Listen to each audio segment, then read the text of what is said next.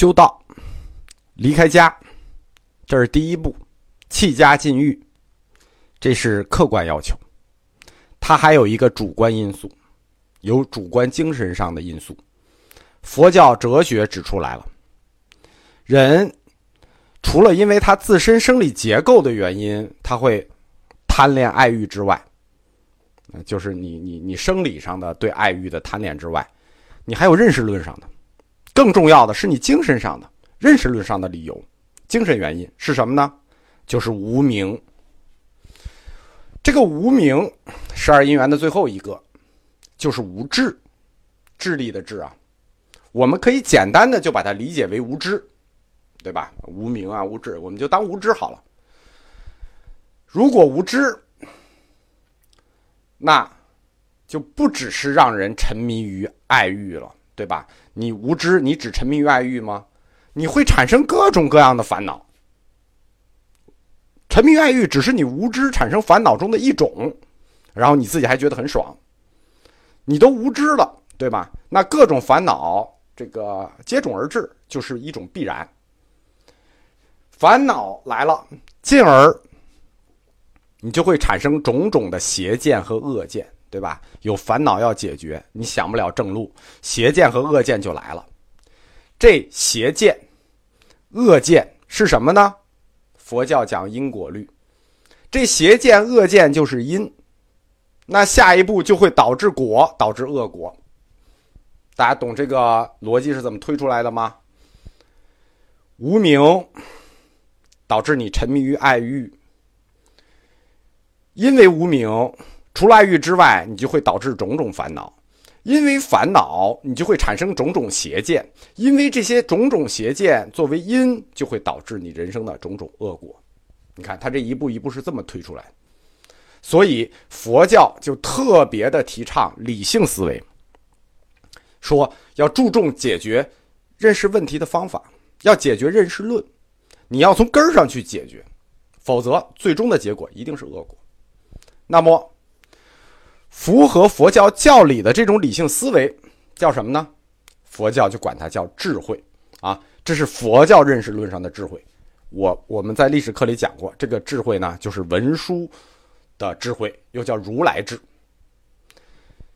这个佛教特别定义的智慧，实际上就是佛教通向涅槃的一个基本方法，道地嘛，通向涅槃的一个基本方法，涅槃。它作为摆脱世间的束缚，这是它的目标，所以它也叫解脱。所谓解脱了，就是涅槃了。涅槃就是解脱，解脱就是涅槃。所以平时大家就别老随便用“解脱”这个词，这是一个终极词汇。世间呢有多少束缚，佛教就会有多少解脱方法。佛教讲的叫对治，你有什么样的束缚？我就给你什么样的解脱方法，对吧？八万四千法门那不是白说的，对治那不是白说的，就是大家不要以为说他用这个方法，我也用这个方法就对，叫对治。因为束缚不同嘛，解脱方法就不同。但是，虽然解脱方法很多，归纳起来，主要就是沿着两条路、两条主线进行的，对吧？八万四千法门这么多。你捋不过来啊！但是它基本上就是两条大支流，两条主流。这两条主流呢，一条叫做禁欲，一条叫做观想。为什么这么分呢？禁欲是什么？这个主要针对的是肉体，对吧？你整天那个生理那么冲动啊，禁什么欲啊？禁欲这主要是对肉体。另一个是观想，观想是什么呢？是对精神。因此。所谓八万四千法门，如此众多的解脱方法，归纳起来就是两条主线：一条沿着肉体的路走，一条沿着精神的路走。禁欲与观想。我们先说禁欲啊，禁欲，它不是单纯的禁性欲，就是呃，就是单纯的爱欲啊，它要禁各种各样的欲望，因为我们说了啊，这个。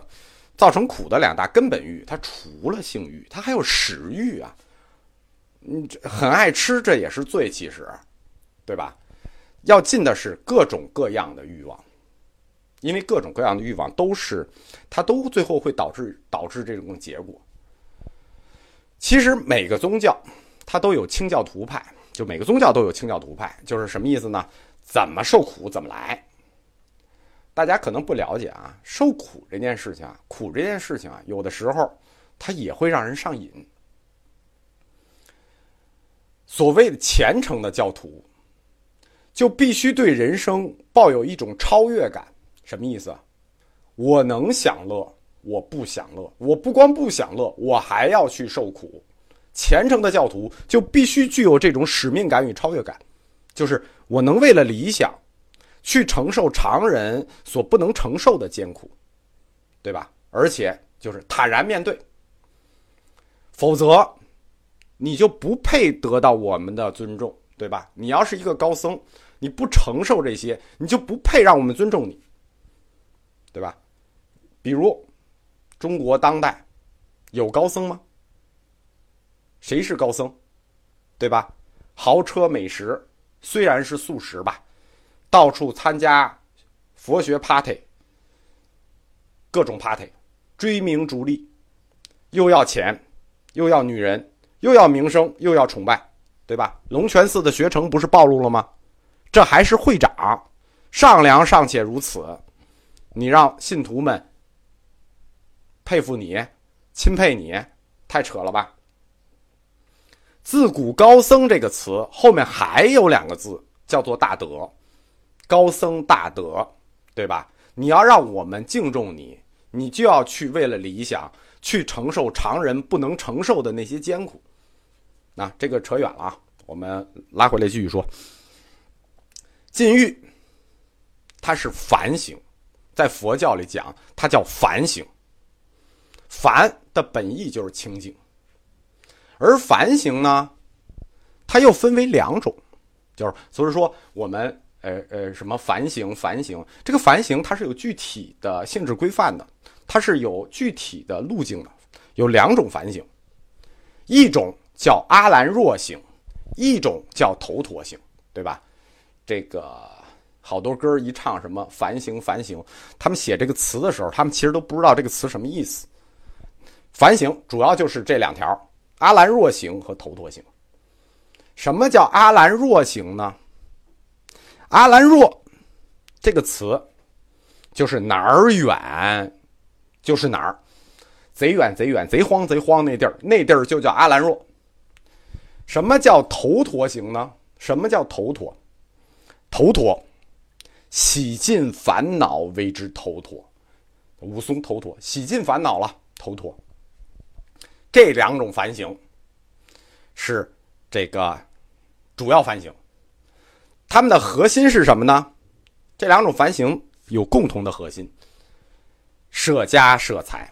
我们说嘛，修道不是一般人能修的，对吧？他的第一步就要弃家禁欲。因此，凡行的第一步核心就是弃家舍财。